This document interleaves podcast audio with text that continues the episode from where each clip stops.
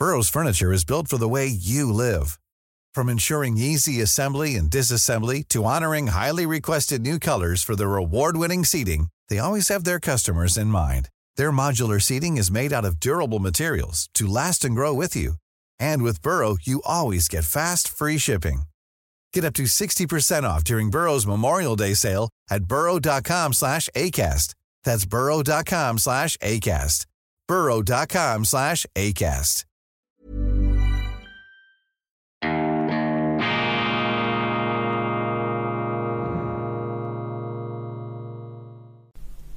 Grüezi miteinander. Einen wunderschönen guten Morgen, meine sehr verehrten Damen und Herren. Ich darf Sie herzlichst begrüßen bei Weltwoche Daily, die andere Sicht. Unabhängig, kritisch, gut gelaunt am Donnerstag, dem 5.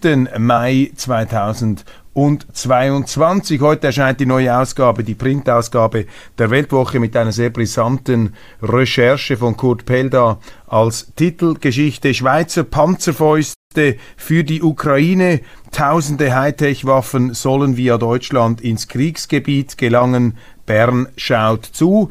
Das hier ist das Cover. Sie sehen da diese Panzerabwehrwaffe in voller Aktion. Hier nicht in der Ukraine. Das ist ein äh, Bild aus schweizerischen Armeebeständen. Ein hochkomplexes Geschäft, das da über mehrere Banden gespielt wurde. Neutralitätsrechtlich sehr, sehr heikel und so gesehen ein Sinnbild für die allgemeine Aufweichung der Neutralität in der Schweiz, was bedauerlich ist, denn in kriegerischen Zeiten braucht es ein neutrales Land, braucht es die Schweiz, damit die Kriegsparteien wieder ins Gespräch, in die Verhandlungen kommen können. Und die Schweiz fällt jetzt aus und es fallen immer mehr Länder aus, auch deshalb, weil die Russen ein geniales Talent haben, alle gegen sich aufzubringen und umgekehrt auch die Ukrainer ähm, sehr begabt darin sind, die ganze Welt in diesen Krieg hineinzuziehen.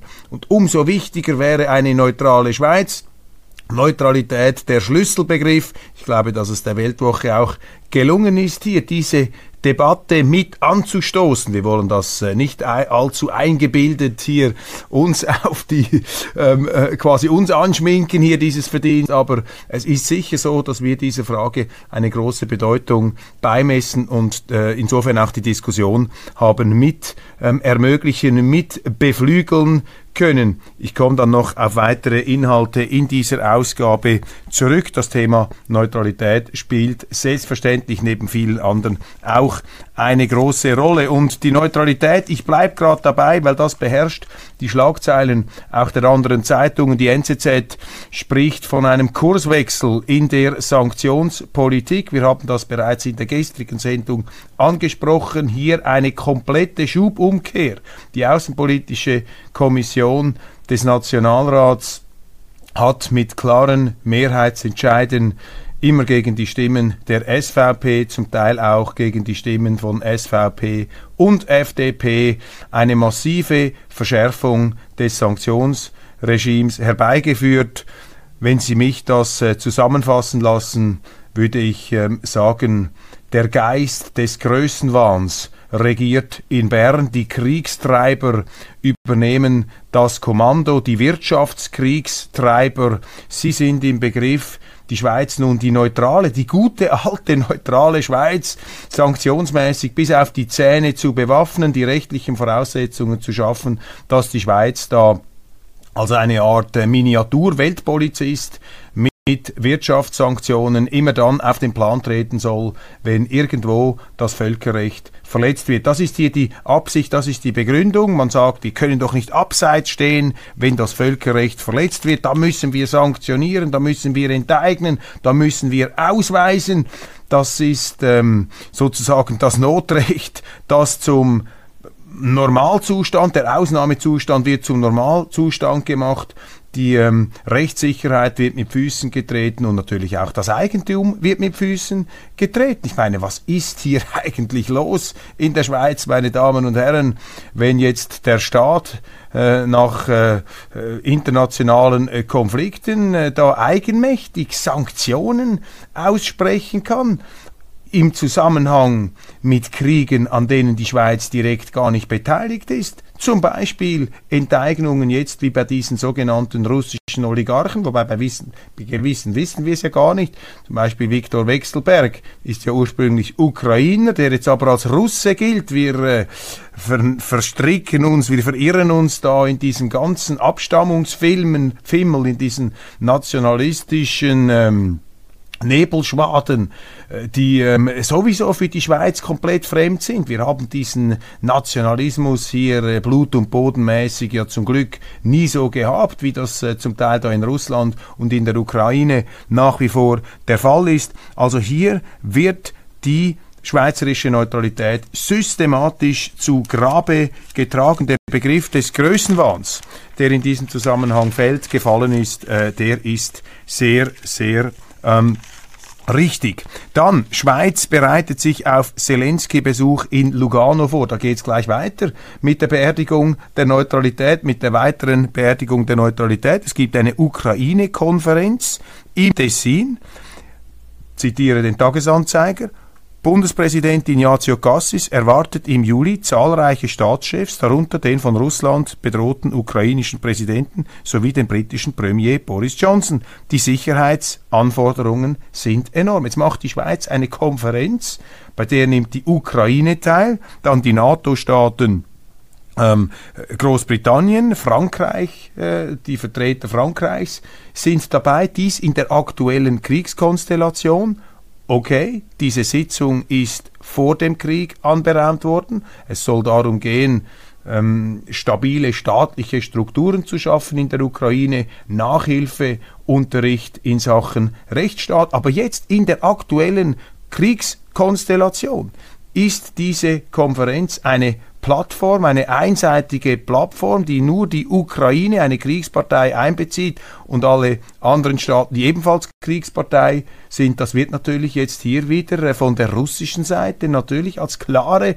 Parteinahme der Schweiz interpretiert, als Verstoß nicht gegen das Neutralitätsrecht, das äh, konzentriert sich aufs Militärische im engeren Sinne, sondern die Neutralitätspolitik ist hier betroffen und äh, die ist eben auch entscheidend. Man kann das nicht einfach so wegwischen, weil da geht es um die Glaubwürdigkeit der Schweiz als neutrales Land, die hier einfach flöten geht. Und man fragt sich wirklich, was reitet diesen Bundesrat? Was reitet unsere Regierung, dass man hier also mit wehenden Fahnen davon galoppiert, die ähm, Neutralität ohnehin schon arg verbeult, immer noch weiter mit Hammerschlägen bis zur absoluten Unkenntlichkeit entstellt, geradezu zertrümmert, sind diese Leute von Sinnen. Das sind einfach Gedanken, meine Damen und Herren, verzeihen Sie das etwas engagierte Vokabular, das sind Gedanken, die einem da durch, ähm, durch den Kopf gehen. Ich meine, man kann Konferenzen machen, die Schweiz hat das immer gemacht, aber da müssen eben alle Kriegsparteien am Tisch sitzen. Und es ist sowieso falsch, eine solche Ukraine-Konferenz in der Schweiz zu machen, selbst wenn wir den Krieg nicht hätten. Denn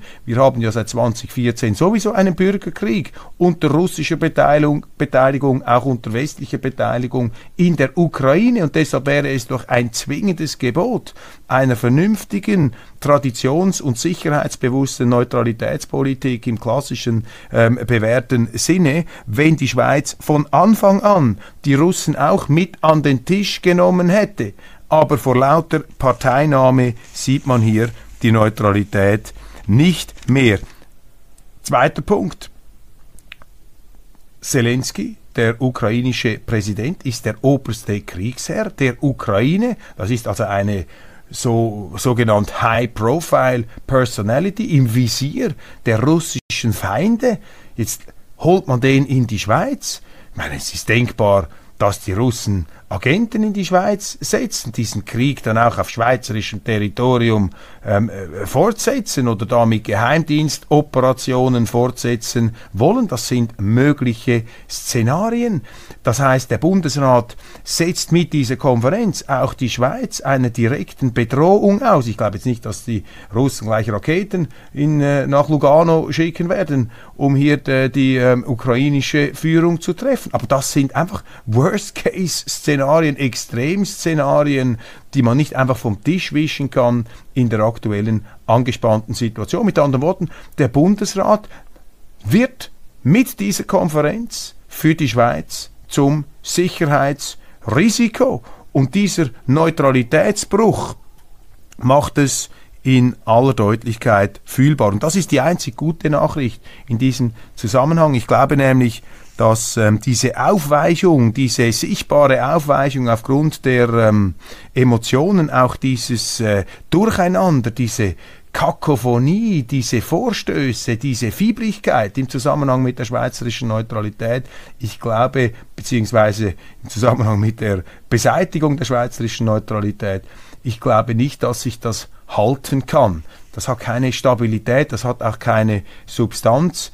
Im Gegenteil, ich spüre da und dort bereits wachsende Zweifel in der Bevölkerung, auch in Kreisen, die nun äh, vielleicht in der ersten Empörung und lassen Sie da keinen Zweifel aufkommen. Natürlich ist dieser Angriff Russlands auf die Ukraine eine äh, katastrophale Untat, doch nicht zu rechtfertigen, auch wenn es Gründe gibt, die äh, diesem Krieg vorausgegangen sind. Aber da äh, dürfen wir uns nicht falsch ähm, verstehen. Diese Empörung kann ich nachvollziehen, ich teile sie auch. Aber ähm, äh, nach dieser ersten Gefühlsaufwallung spüre ich doch, dass jetzt äh, der eine oder andere, andere zur Besinnung kommt und sagt, du, das, das geht doch nicht. Wir können hier nicht einfach, äh, wir können nicht einfach ähm, ähm, diese Neutralität einfach so mir nichts, ähm, dir nichts preisgeben. Ähm, Harte Kritik an Berlusconi-Sender. Das ist noch eine ähm, Nachepisode zu diesem Lavrov-Interview in Italien mit diesen äh, völlig hirnrissigen Ausschweifungen. Auch interessant, eben dieser Nationalismus, dieser Abstammungsfimmel. Ich rede jetzt da von diesen Hitler-Theorien, die Lavrov von sich gegeben hat äh, und die ähm, dazu geeignet sind, natürlich jetzt Israel auch noch gegen Russland aufzubringen scheint tatsächlich eine Art Talent der Russen zu sein, dass sie das, äh, was sie auf der einen Seite wieder am Verständnis gewinnen wollen, auf der anderen Seite immer wieder ähm, zertrümmern. Aber es zeigt eben auch, dass dieser ganze Nationalismus, dieses Blut- und Bodendenken, ähm, je weiter wir da äh, in die östlichen äh, Gebiete offensichtlich gehen in Europa, dass dieses Blut und Boden, dieses Abstammungsdenken eine große Rolle spielt. Und ich habe mir einfach gedacht, als ich das hier noch einmal gelesen habe, ich bin gottenfroh, dass wir in der Schweiz hier eben einen anderen Nationalstaatsbegriff entwickelt haben, einen Vielvölkerstaat, einen Multikulti, einen multiethnischen, multikonfessionellen Nationalstaat. Das gehört eben auch dazu, der schweizerische Nationalstaat. Und wir haben einen Nationalstaat. Ähm, ist eben nicht eine Folge der Abstammung, der Biologie. Das haben schon die äh, Staatsgründer des modernen Bundesstaats im 19. Jahrhundert festgehalten. Habe hier schon oft zitiert den Gottfried Keller, den äh, Jahrhundertschriftsteller, der gesagt hat, ja, es ist egal, wo einer geboren ist. Hauptsache, er identifiziert sich mit der schweizerischen Rechtsordnung. Ist doch großartig, dass wir diese Diskussionen, wie sie da jetzt äh, in diesem Kriegsgebiet von beiden Seiten geführt werden, diese nationalistischen, und zwar bionationalistischen Diskussionen, dass wir die hier in der Schweiz nicht haben. Dann Daniel Josic, der Zürcher SP-Ständerat, kritisiert ähm, die FDP Bundesrätin, Justizministerin Karin Keller-Sutter. Da ist der Zusammenhang, diese Frontex-Vorlage, über die wir abstimmen. Da geht es ja darum, ob die Schweiz mehr Geld der EU rüberschieben soll, damit die dort die Frontex ähm, Truppen äh, zur Grenzsicherung äh, verstärken können. Wir wissen ja da nicht genau, für was sie dieses Geld ausgeben.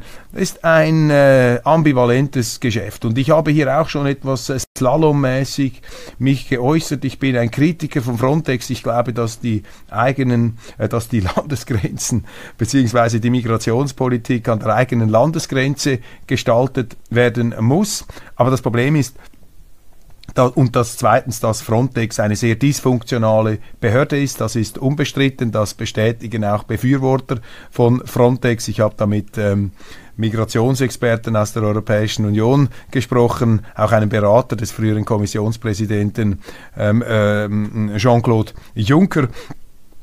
Alles unbestritten, Aber, und jetzt kommt das, äh, große, das große Problem, die Schweiz ist natürlich durch ihre Teilnahme bei Schengen und Dublin in dieses Frontex-System hinein verstrickt. Und jetzt müssen sich die Parteien natürlich fragen, bin ich gegen die Frontex-Vorlage? Und die wird vor allem bekämpft von Seiten der äh, United Colors of Benetton Fraktion, also das sind die, die die Grenzen einfach öffnen wollen, die immer mehr Migration in die Schweiz hereinholen wollen, möchte man die unterstützen? Oder ist man der Auffassung, realpolitisch, jetzt nicht gesinnungsethisch, ähm, verantwortungsethisch, dass ähm, ein hoffentlich und möglicherweise der Richtung nach etwas verbesserter Schutz der europäischen Außengrenze auch der Schweiz zugutekommt. Und ich gebe zu, ich habe da auch schon laviert und habe mal unvorsichtig mich aus den Ferien in einem Interview als äh, großer Kritiker auch von Frontex und einer Verstärkung von Frontex ähm, äh, äh, positioniert und diese auch so ähm, damals dargelegt.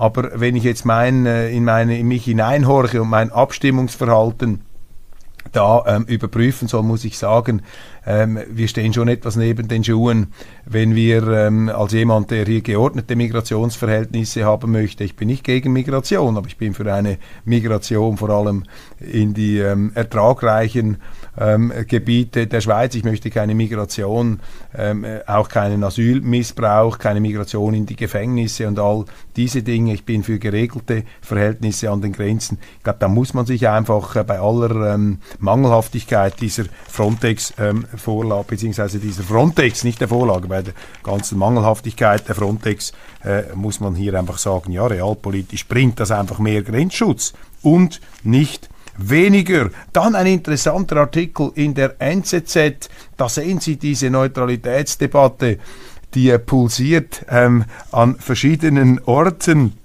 Und das ist auch zu begrüßen. Ich finde das toll, dass hier immer äh, intensiver diskutiert wird. Auf jeden Fall schreibt in der NZZ ein Lukas Rüli, Senior Fellow beim Think Tank Avenir Swiss, größere Nähe zur NATO bedeutet nicht die Aufgabe der Neutralität.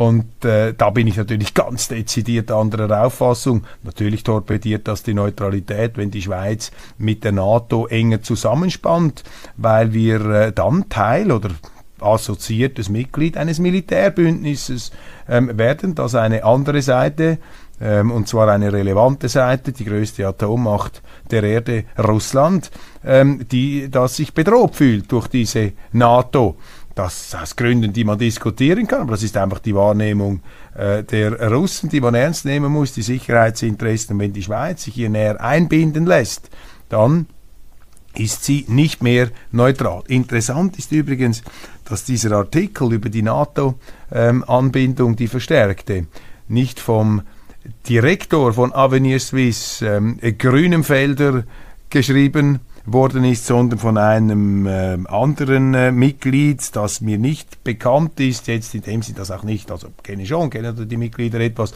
aber nicht jetzt in der Öffentlichkeit sehr bekannt ist.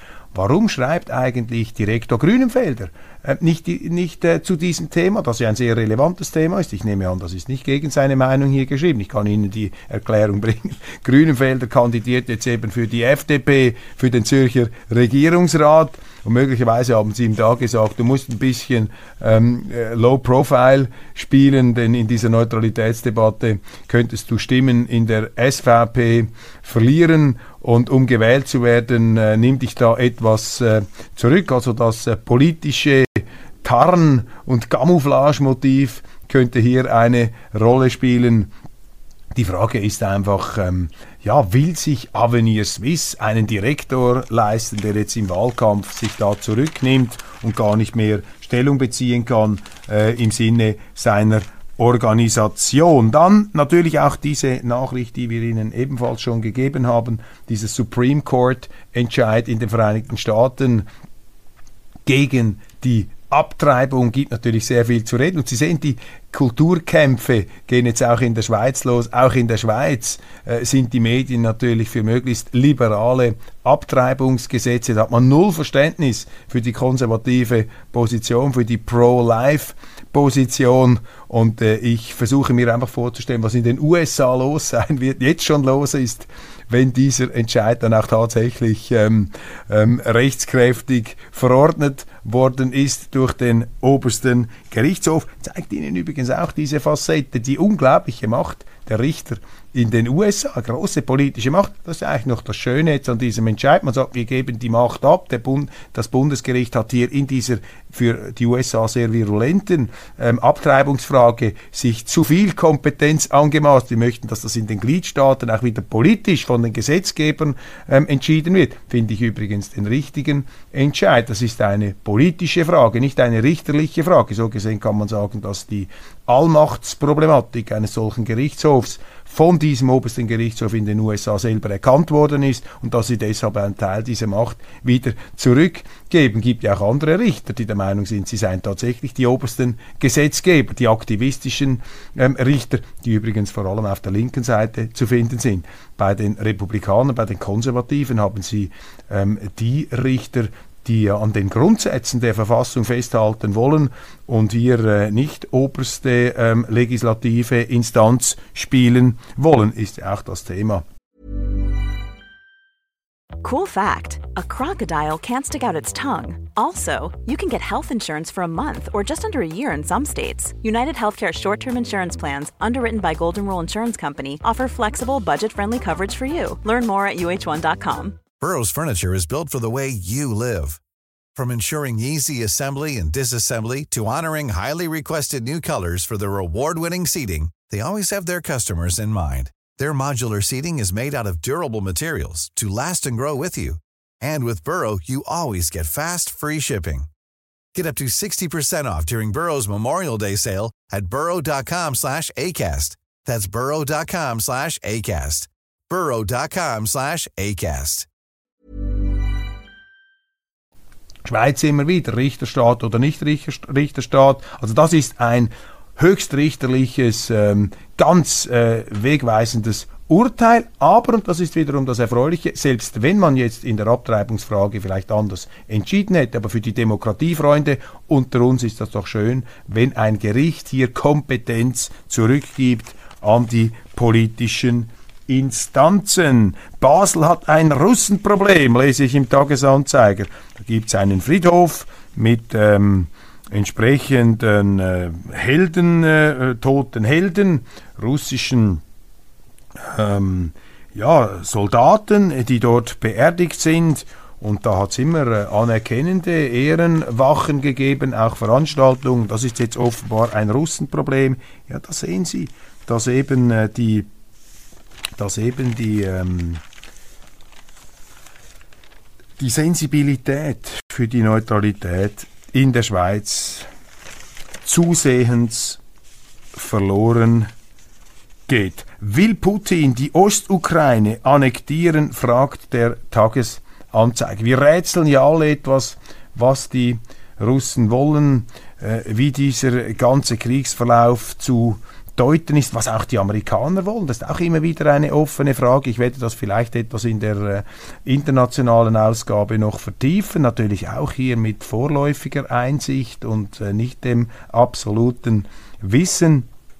Aber wenn ich da etwas auf die Strategie ähm, der Russen schaue, wenn ich diesen Krieg anschaue, worum geht es jetzt, wo, wo sind wir, ähm, ich glaube einfach, jetzt ist es wirklich äh, knallhart. Jetzt geht es da um Gebietsgewinne. Die Ukrainer verteidigen jeden Zoll, ähm, jeden Quadratmillimeter ihres Territoriums und die Russen versuchen möglichst viel da vom Osten her, Süden, Meer ähm, für sich einzusacken, damit sie dann in schlussendlichen Verhandlungen da zu den jeweils je nach Seite gewünschten Ergebnissen kommen können. Das ist hier die Situation. Die Russen konzentrieren sich da auf den Osten, auf diese Donbass-Gebiete, auf den Süden. Ich glaube, das Ziel der Russen, das scheint mir klar zu sein. Die wollen einfach eine Bufferzone, eine neutrale Bufferzone. Ob sie gleich einen Vasallenstaat wollen, das äh, weiß ich nicht. Man sagt, man attestiert den Russen und ihrem Armee, ihr, ihrem Militär eine sehr hohe strategische Kompetenz. Man sagt auch, dass das russische Militär sehr, sehr gute Waffen habe. Allerdings die Achillesferse der Russen ist äh, die Taktik. Da haben sie nicht die Auftragstaktik äh, unserer Armeen, sondern die Befehlstaktik, das Mikromanagement und das ist dann ein Problem des Wehrwillens. Das sind so etwas hier die Problematiken, äh, die man äh, sieht. Aber ich glaube, das ist einfach das letztlich das Ziel. Putin will keine NATO-Kurzstreckenraketen an seiner Haustüre. Er will einen neutralen Puffer, wie das andere Staaten auch haben. Das ist keine Rechtfertigung. Dieser Krieg bleibt eine katastrophale Untat. Ich unterstreiche das gerne, um hier auch etwas äh, die moralische ähm, sozusagen Diskussion und das Virtue Signaling hier die äh, entsprechenden äh, Zuschauer zufriedenzustellen, sofern sie hier zuschauen. Gut, man sagt immer, die Kritiker, die wollen gar nicht das hören, was sie allenfalls von ihrem Feindbild abbringen könnten. Die lauern dann auf andere Aussagen ähm, von mir. Ich versuche das wirklich hier neutral aus schweizerischer Sicht zu ähm, beurteilen. Also das ist jetzt da ähm, die Lage. Man sagt, ja, die Russen seien da besonders langsam unterwegs. Ja, gut, das kann auch Absicht sein, wir wissen es nicht. Äh, wenn Putin diese Ostgebiete allenfalls annektieren möchte, hat er ja kein Interesse, dort alles zu zerstören und alles kaputt zu schlagen. Interessant, was wollen die Amerikaner? Habe ich dazu auch schon geäußert. Vielleicht äh, mehr dazu dann in der internationalen Version von Weltwoche Daily. Aber ein Satz, den muss man hier wieder in Erinnerung rufen. Ganz apodiktisch hat Joe Biden noch vor Einmarsch der Russen gesagt, wir gehen nicht in die Ukraine rein. Ein verwirrendes Statement. Auf der einen Seite liefert man Waffen, eben Grand Chessboard, die Ukraine da besetzen, um auf dieser Festplatte, auf dieser eurasischen Festplatte den Russen runterzudrücken. Das ist so das, äh, das Narrativ, die Erzählung, die Deutung, die ich Ihnen hier präsentiert habe. Aber ich habe mir einfach gedacht, so in den letzten, ähm, ja, in den letzten Tagen, wie ist eigentlich diese Aussage von beiden einzuschätzen? Wir gehen nicht rein. Könnte ja auch als Freibrief für Putin verstanden werden. Die Amerikaner haben, haben sie, was ist eigentlich ihr wahres Interesse da in der Ukraine? Das finde ich jetzt noch eine interessante Frage. Sind ja vor allem dann auch an der Gegnerschaft zu China interessiert, nicht wahr? Das ist ja eigentlich der ganz große Gegner. Nun, ähm, ich werde versuchen, dazu noch ein paar weiterführende Gedanken international Ihnen darzubringen. Russland trotzt den Sanktionen. Krieg in der Ukraine, die Hoffnung des Westens, man könne das Land rasch wirtschaftlich in die Knie zwingen, hat sich nicht erfüllt. Experten raten, den Druck aufrechtzuerhalten. Ja, ähm, Albert Einstein hat mal gesagt, die Definition des klinischen Wahnsinns besteht darin, dass man eine gescheiterte Strategie äh, durchzieht, dass man das, was nicht funktioniert, immer wieder wiederholt. Das sei Ausdruck von Wahnsinn. Also die Sanktionen führen, äh, bringen nichts, äh, führen nicht zum Ziel, also ziehen wir es durch. Das scheint hier etwas die Logik zu sein, bestätigt einfach das, was ich Ihnen gesagt habe. Mit Sanktionen und Waffenlieferungen können Sie ein grimmig entschlossenes Regime nicht in die Knie zwingen. An dieser Stelle übrigens eine Korrektur. Ich habe gestern Unsinn erzählt in meiner Sendung. Ich habe gesagt, dass Wladimir Putin, der Präsident, da gedroht habe mit dieser Poseidon-Rakete, dieser äh, Tsunami-Atombombe. Und das ist falsch. Da habe ich wirklich einen Unsinn erzählt. Das ist nicht von Putin gekommen, sondern von einem ähm, russischen Programm mit einem sehr prominenten Moderator, der dieses Gedankenexperiment hier in den Raum gestellt hat. Der wird zwar in den Medien als eine Art His Master's Voice, als eine Art Sprachrohr von Putin ähm, äh, dargestellt, aber wenn ich sehe, wie bei uns der Begriff Sprachrohr verwendet wird, dann ist das komplett unseriös. Das ist einfach ein Fernsehjournalist, der hier in, in, in einer etwas säbelrasselnden, klirrenden Begeisterung diese Atomwaffe besungen hat. Es sind übrigens inzwischen auch von namhaften Experten einige Relativierungen eingegangen. Also diese Monsterwelle, die eine ganze Insel zum ähm, Verschwinden bringen können, fluten können, das wurde zurückgenommen. Da war ich gestern noch etwas unter dem Eindruck dieser ähm, russischen ähm, Beteuerungen, bin also der russischen Propaganda ähm, hier auf den Leim gekrochen. Ich äh, gebe das zu, mea maxima culpa, bin allerdings auch schon der ukrainischen Propaganda auf den Leim gekrochen. Meine, man muss einfach aufpassen, auch bei diesen ähm, immer wieder äh, vermeldeten Fakten und Scheinfakten. Dann äh, gehen wir da weiter. Das ist klar Völkermord, sagt die Menschenrechtskommissarin Lyudmila Denisova über Vergewaltigungen durch russische Soldaten. Das meldet die Zeitung Blick, Ukraine-Krieg, Tag 70. Die Ukrainerin Lyudmila Denisova untersucht Menschenrechtsverletzungen durch Putins Truppen. Nun will ich Frau Denisova nicht zu nahe treten, aber ich glaube, wenn eine Ukrainerin die Menschenrechtsverletzungen im Krieg zwischen der Ukraine und Russland untersucht, dann können wir uns ungefähr vorstellen, was am Schluss herauskommt. Und es ist eben auch wieder ein Jammer, dass die Schweiz nicht mehr neutral ist, beziehungsweise auch nicht mehr als neutral wahrgenommen wird, denn die Schweiz wäre doch auch wieder prädestiniert. Wir könnten doch Leute jetzt schicken in den Norden von Kiew, um das zu untersuchen. Was sind das für Menschenrechtsverletzungen? Ich finde ja das fürchterlich. Das gibt es aber auch in den Kriegen immer wieder. Ganz schlimm. Das gehört einfach dazu. Da braucht nicht einen Ukraine-Krieg, damit wir merken, wie schlimm die Hölle des Krieges ist. Ich habe manchmal den Eindruck, die Leute sind hier völlig ich weiß nicht, was die für einen Eindruck hatten, dass das Kriege ein Sonntagsspaziergang sind und dass sie zum ersten Mal merken, was das für ein grauenhaftes Ereignis, für ein grauenhaftes Geschehen ist. Da sehen sie eben, dass alle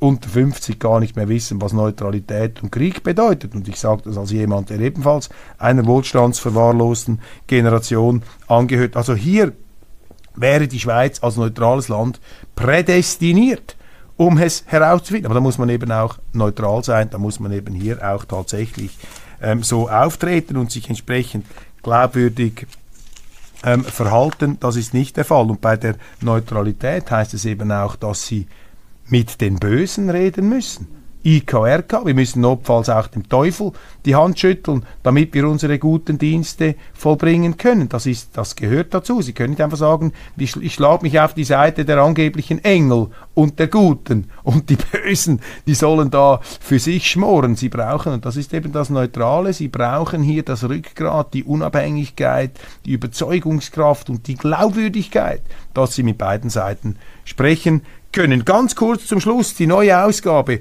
der Weltwoche hier. Ich habe sie in den Händen. Ein tolles Blatt, sehr abwechslungsreich zusammengestellt mit allem Bereich. Ich äußere mich nicht zur Ukraine. Wir haben so viel zu diesem Krieg drin, so viele unterschiedliche auch Meinungen. Ich schreibe über Eros und Tod, die Liebe und den Tod. Das ist mein Thema, auch etwas inspiriert von meiner letzten Pragmaticus-Sendung, die Auseinandersetzung mit der eigenen Sterblichkeit. Dann natürlich Kurt Pelda mit seiner ähm, minutiösen Recherche zum Thema Schweizer Panzerfäuste in die Ukraine. Das ist also ein äh, ganz explosives Kapitel, was hier aufgeschlagen wird.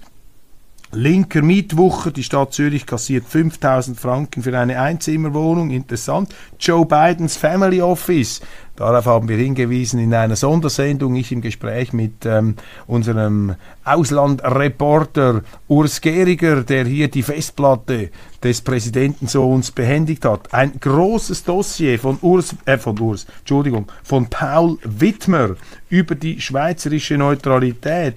Paul Wittmer hat äh, dazu viel publiziert, der Altbotschafter und Historiker, für mich einer der ganz brillanten ähm, Interpreten und auch Kenner der schweizerischen Neutralitätstradition, auf, äh, in einem großen Dossier hier zusammengestellt.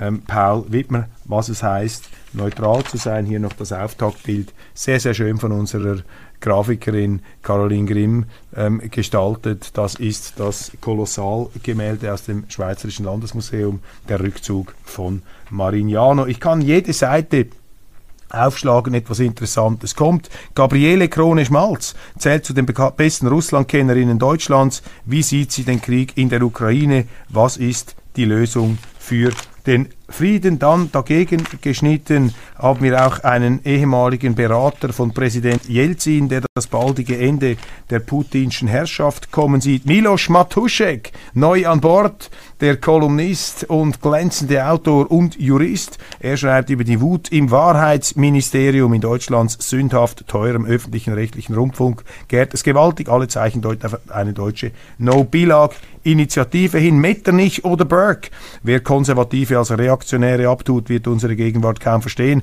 Henry Kissingers großer Essay von 1954 bleibt lesenswert. Dies von Oliver Zimmer, einem der äh, besten und auch hochdekoriertesten Historiker der Schweiz, unter anderem Universität Oxford. Dann verteidigt Marcel Odermatt Irene Kählin, da bin ich dann sehr gespannt, was er schreibt, unsere Nationalratspräsidentin.